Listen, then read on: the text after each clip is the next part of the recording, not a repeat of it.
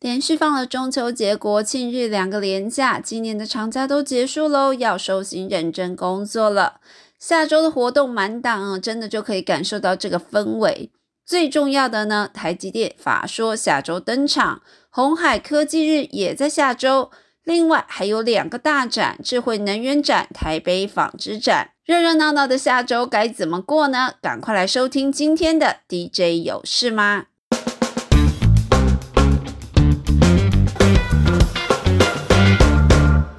下周美股方面，这次采访永丰证券分析师表示，下周要特别注意十月十七的美国零售销售数据公布，来观察消费力道是否还如同前几个月持续强劲，有没有受到学贷恢复还款、存款逐渐消耗等议题的影响。另外，还有十月十九的费城制造业指数、十月十九的美国成屋销售等数据公布。不过，分析师表示呢，目前推测数据方面还是偏稳的可能性比较大。不过，市场呢都还是会从偏空的角度来做解读。最主要还是因为目前普遍都在担心哦，高利率要维持的更久，再加上景气方面呢，目前感觉上明年上半年的景气还是相对不明朗的。那至于下周牵动美股的重要公司法说，永丰金证券分析师表示，最主要还是台积电将在十月十九举行的法说会，会牵动整个半导体景气。那这块我们节目呢，今天会放重点来解析。那相关的设备上，艾斯摩尔的 Q 三财报也将在下周登场。另外也要注意，特斯拉这次 Q 三财报十月十八就会公布，要值得重点留意。回到台股，下周最重要的大事，台积电的 Q 三法说会。根据主线记者分析，目前市场预期今年的营运展望不会再下修了，整体半导体市场的氛围会有好转一些。那对今年的资本支出计划也不会再下修。再加上根据总裁魏哲家的风格，通常在法说会上都会对未来展望释放较乐观的氛围。另外，市场也关注呢高阶制程的状况。根据主线记者了解，目前七纳米的稼动率有在回温当中，五纳米稼动率也维持在好的水准。那三纳米目前主要是针对苹果手机，而且明年目前已知呢就会有六家新客户会导入 N 三一的制程，因此整体会比第一代 N 三更明显的放量。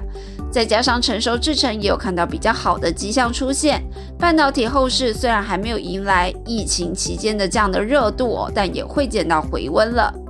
此外呢，台积电的海外扩厂方面。目前日本熊本厂很顺利，十月已经开始进机台，预计明年第四季要量产。而美国厂的进度方面也有在改善，但据了解，比较大的隐忧还是没有办法取得一些安规啊、电力以及人力方面的问题哦，目前都有点卡关。那市场关注美国厂能否维持之前的进度，就是在二零二五年下半年量产，以及量产之后的客户会有谁呢？除了台积电，下周台股还可以留意有一系列的电动车啊车厂相关活动登场。最受市场关注的红海科技日会在十月十八登场，那外传黄仁勋可能会出席，将会聚焦在辉达跟红海的合作。那红海目前在辉达的 GPU 模组是主要的代工厂，也有部分的基板代工。市场预期辉达下一代 GPU 模组主要代工厂仍然会是红海。此外呢，辉达今年初才宣布要跟红海建立策略伙伴关系，双方将会共同开发自动驾驶车用平台。市场也关注后续是不是有进一步的规划。那科技日当天也会展出新的原型车 Model N，主攻呢是电动物流车市场，是继 Model C 以及修旅的 Model B 以及电动皮卡 Model V 之后发行的第四款车型。目前红海也没有改变，二零二五年 EV 相关的营收要达到一兆元规模的目标。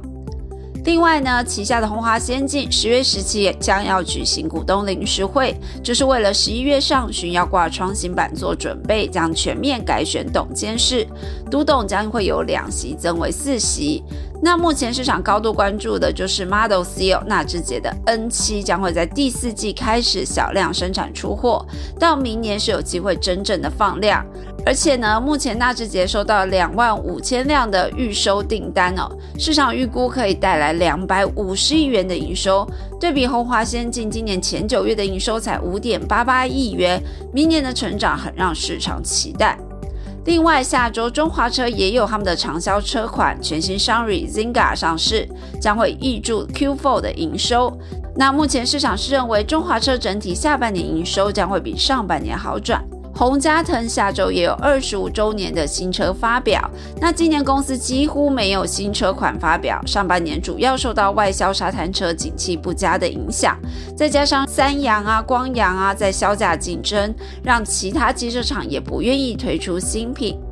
不过，红家腾这次要推出的是白牌重机新产品，而是他们下半年的代表作。再加上外销客户的库存调整感觉告一段落，又有新的美国沙滩车客户加入，这几个月的营收呢，已经见到好转的迹象。软板厂方面，下周有一家法说会，那这间是今年引领车用板股价上涨的领涨厂商之一哦。前三季营收年增超过了十五 percent，今年营运看逐季成长，也看好电动车载对软板需求的提升。公司呢将业务由软板做往打件模组业务，要提高营收动能，明年营运持续看成长。至于船产方面，下周有工具机工会的会员大会，所有的工具机厂、关键零组件厂商都会到场，针对明年景气做出展望。目前市场是预期明年 Q2 呢产业可以落地。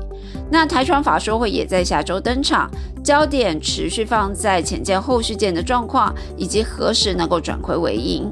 另外呢，还有子公司台船环海是有在做离岸风电施工船的子公司，未来的获利状况可能也是一个关注焦点。此外，市电下周也举行法说会，公司传统呢在下半年会进入淡季，不过充电桩、新能源、台电电力电网强韧计划等相关的案子需求都是维持正向的，明年出口北美超充充电桩有想象空间。反而看好今年市电的营收年增率大概在一成左右，明年继续看五到十趴的成长。此外，下周还有两场重要的大型展会，有一个是智慧能源周，另外一个是台北纺织展。那台湾国际智慧能源周方面呢？本届的展会是规模已经创下历年新高哦，持续聚焦太阳能光电啊、风力能源、智慧储能等再生能源发电之外，也扩增了台湾国际多元创能展，还有台湾国际近邻永续的展区。那下周联合再生、茂迪、元晶、宏德都会召开记者会，来介绍他们的太阳能模组、储能等最新产品。至于二零二三 Titas 台北纺织展呢，今年三大的核心主题是永续环保、机能应用、智慧制造。那主办单位纺托会就指出，今年的外国买家参展意愿蛮积极的，显示出品牌对明年市况展望是有较佳的期待。那由于今年可以说是纺织业四十年来最惨的一年哦，但观察今年第四季订单已经有明显的回温，纺织业对明年的市况发展相当有期待。预计参展的厂商有台塑集团、远东新、星光核纤、纺织股王如虹、丽丽丽鹏等公司。以上就是今天的 DJ 有事吗？希望对大家投资有帮助。我们下周见，拜拜。